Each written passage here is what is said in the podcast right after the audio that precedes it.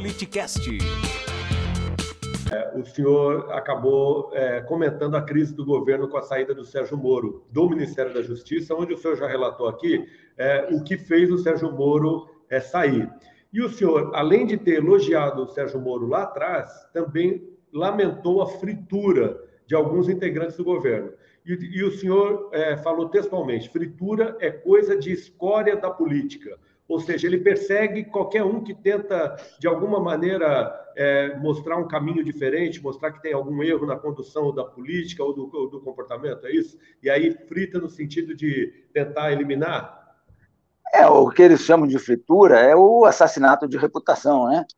Sim, o, o, assassinato do, de reputação. o gabinete do ódio é craque nisso, né, general?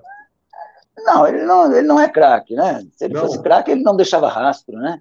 ah, sim, é verdade. Não, é craque na tentativa de tentar destruir a é, reputação. É, né? porque eles acreditam na impunidade. Então, mas é um bando de, de desqualificados, né? Sim. Então, o, o, que acontece é, isso aí, esse tipo de conduta, é de, da escória política. Isso aí é da escória política. Se você for lá na, na, na, na época stalinista, você vai encontrar o mesmo procedimento. Era o, o Vrak Naroda, né? Que em russo aí significava inimigo do povo, né? Uhum. Então, o sujeito que discordava era classificado não como pela ideia, discutir a ideia, nem contra o governo, ele era inimigo do povo, inimigo da pátria. Então, são essas coisas assim que tem essa evolução. Isso aí, é, isso aí aconteceu no nazismo, aconteceu em fascismo, aconteceu em outros regimes, né? em outros locais. Esse negócio de fritura é um negócio, para mim não afeta nada, que eu nunca dei bola, eu nem leio, para mim é perda de tempo, né? Eu não, não leio.